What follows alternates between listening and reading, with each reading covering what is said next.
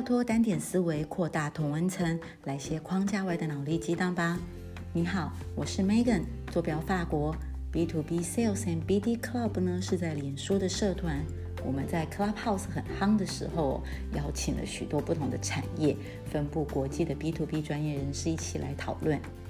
本集呢是我有次在听这个 Pocket 上面偶然发现了 B to B 外销业务工作笔记的航特节目哦，我便主动邀请他来社团与我们讨论到底什么是 Sense。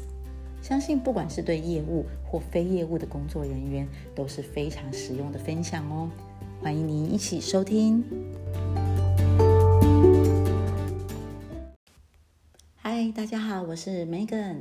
我不晓得大家有没有觉得我今天的声音比较有活力哦？因为我之前在录的时候啊，大概都是晚上十二点过后吃了一碗泡面才录的，都有点想睡觉了。但现在大概是。呃，欧洲下午的六点，差不多要准备去煮晚餐喽，所以我觉得我现在蛮有活力的。那今天我们讨论的这个题目呢，叫做到底什么是 sense？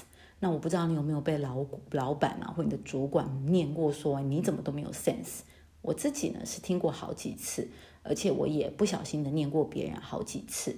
那当下这句话说出来的时候哦，其实是比较可惜啦，有点像发泄情绪。但是如果可以具体的说出到底是什么是 sense 呢？这非常是一个非常重要的一个 input 对团队成员，因为这样团队成员呢就可以去学习说，哇，原来这就是 sense 哦。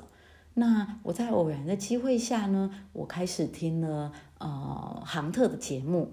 那杭特呢，他其实是一个机械工程师的本科出身。专注在机械设备的产业，历练了行销跟业务的主管的职位，那还有全球外销业务的经验。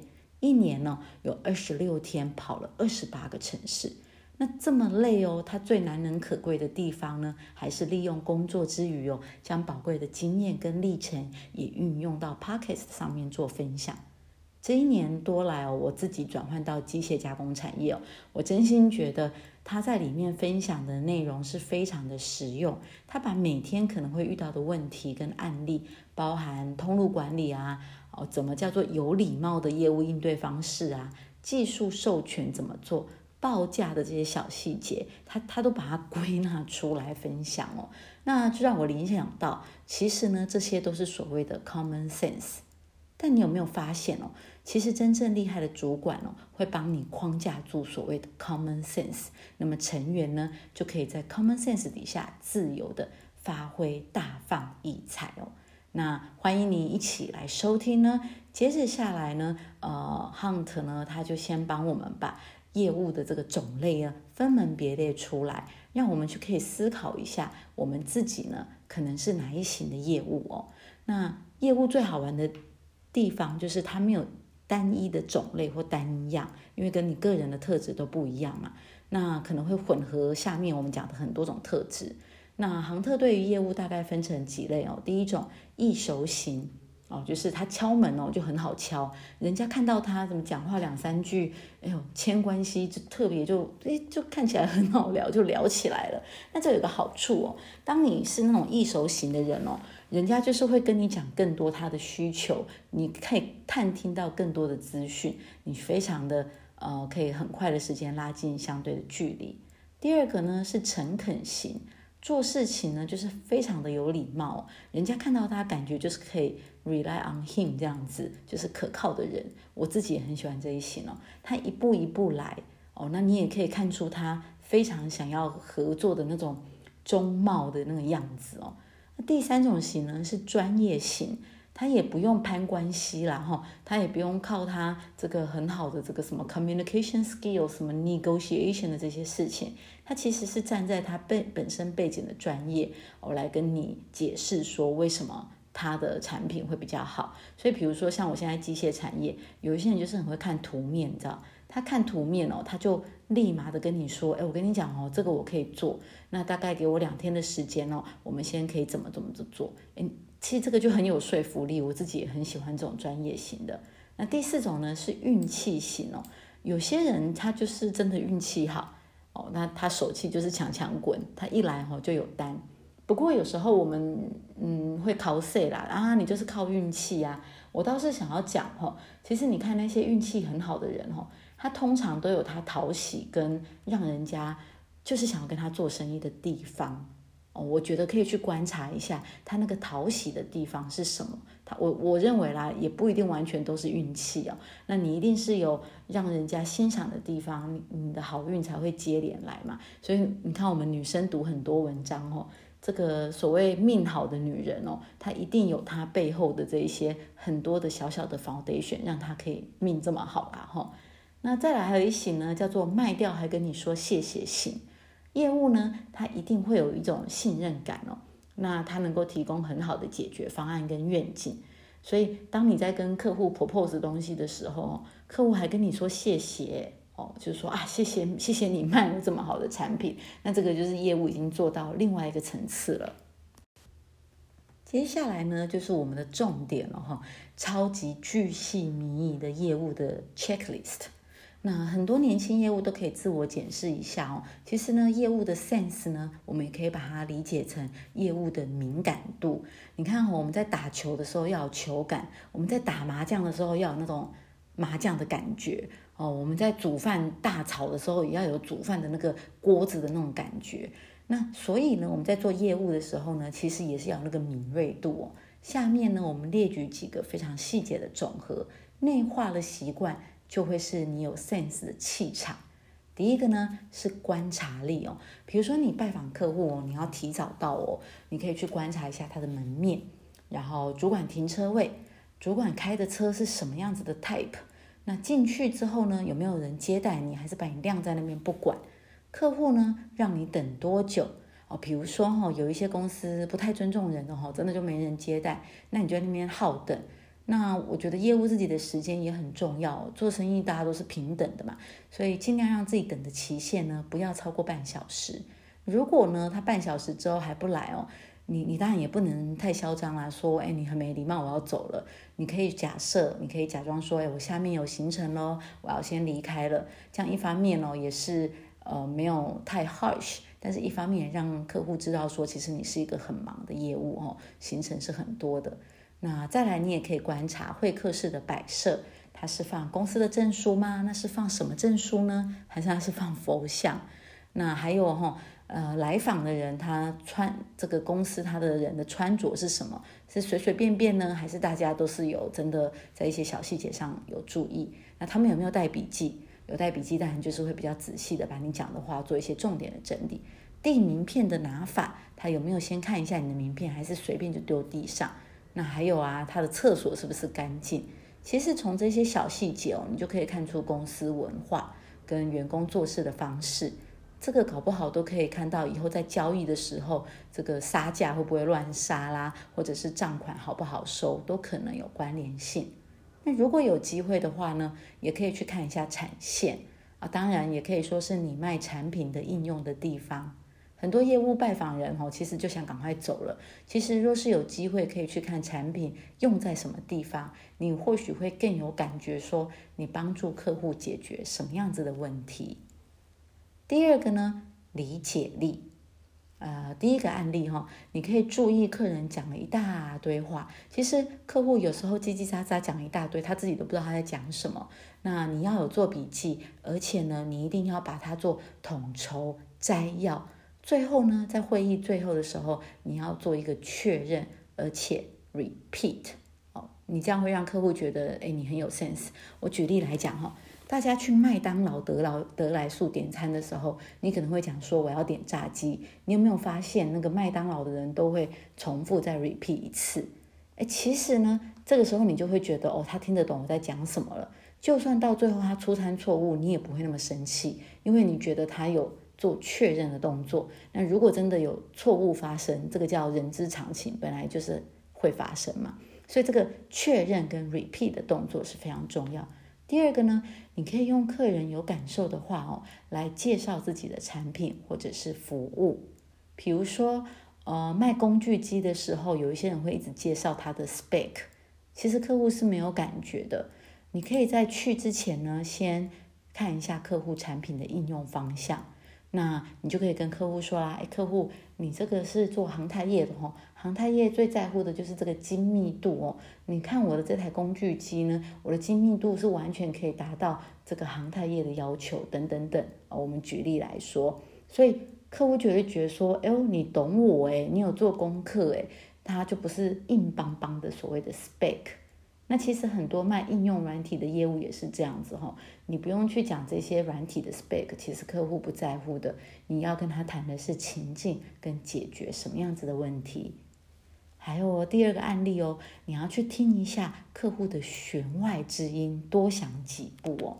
有时候客户抛出一些议题哦，可以多想三步，他背后问的问题代表什么？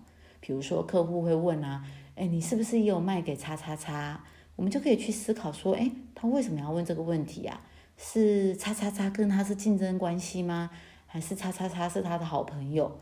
哎，还是叉叉叉是他的客人？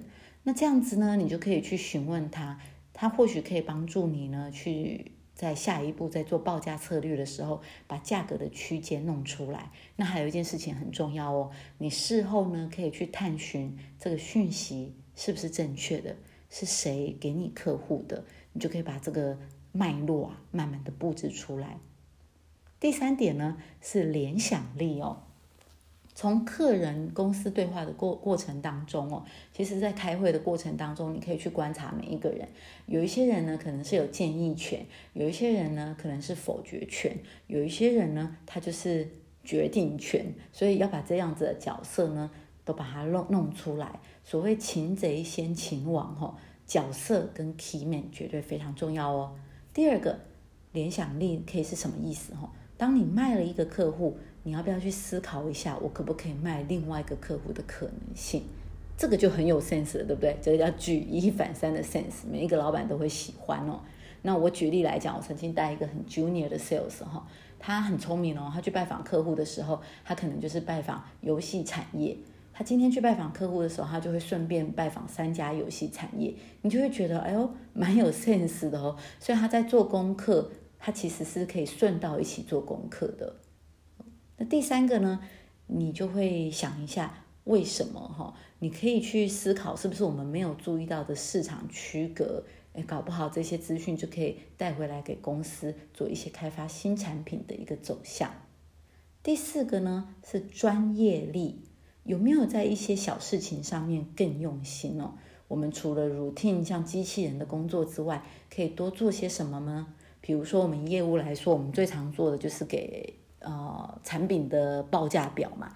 那你有没有想过，你在给产品报价表的时候，你有没有去思考说有什么可以做更好？比如说我我们先讲细节好了，很多业务都会把 payment term 写错。或者是报价的时间点写错，然后之后呢，才在那边来来回回做细节的更改，其实这就蛮不专业的哈。那第二个什么可以做更多呢？比如说产品的报价表，你有没有去了解说，哎，是不是再放一下产品的图片，这样看起来会比较高档，你你卖价就可以再卖高一点。还有啊，你在写 email 的给客户的时候，你有没有再多写三句话，多给一些些市场的资讯？那其实客户愿意多付一点钱，就是在这些小细节的专业力的服务上哦，这客户就是会让觉得说，哎，你是个可靠的人。最后呢，我们也觉得最重要的就是执行力哦。你已经理解到，而且你刚刚上面讲的这一大堆，你都懂了，我们有没有去做？听起来没有很难哦，但是我也认识很多业务，他都很会讲啊，比如说，哎呦。呃，那个 Megan，我们半小时约在那间公司见面，我们可以去多先去观察一下。结果他竟然还迟到哦，所以要小心哦。其实到最后最难的就是这个执行力，你有没有去做一个付出跟确切的执行？很多人都会说业务 sense 可不可以培养呢？其实呢，我们认为哦，有嗯，我们认为大多数的人其实天生都具备这些能力。但是可能是因为学校的教育啦，或者是公司的后天的环境啊，让你没有机会使用到。但其实我们刚刚讲的这些哦，都是我们作为人本来就会有的 sense 哦。那只是要透过有意识的练习。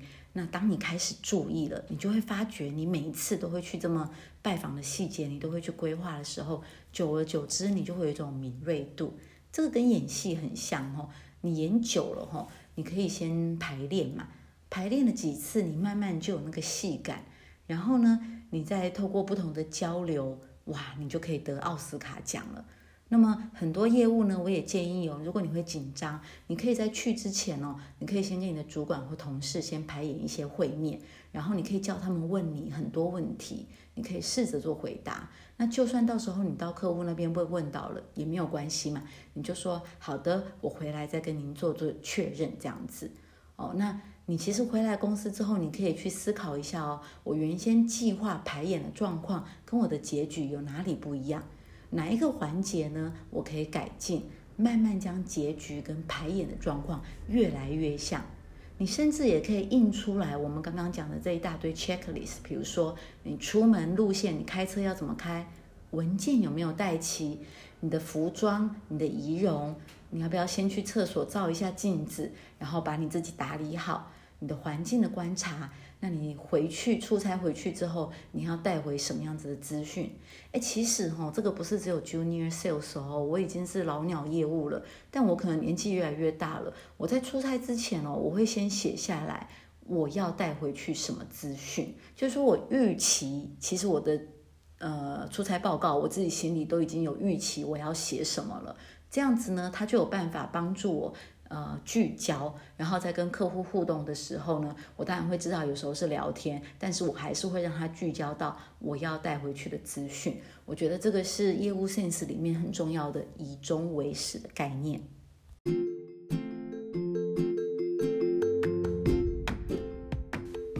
这一集啊，我们具体化了很多的 sense 哦。说真的哦，很多的主管还不一定可以具体化的描述哦。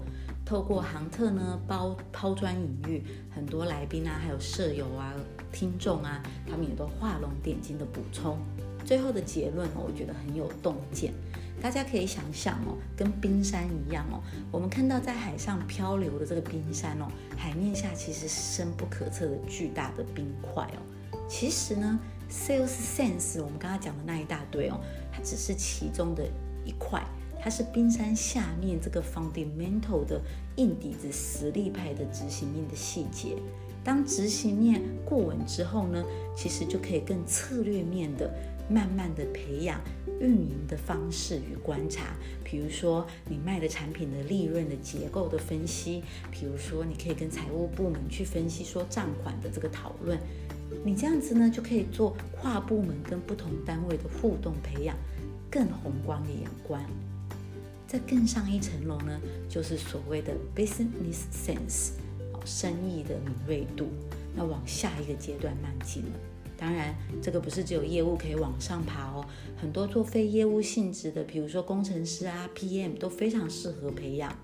有了本来的专业后，再加上画龙点睛的 sense，未来的发展无限。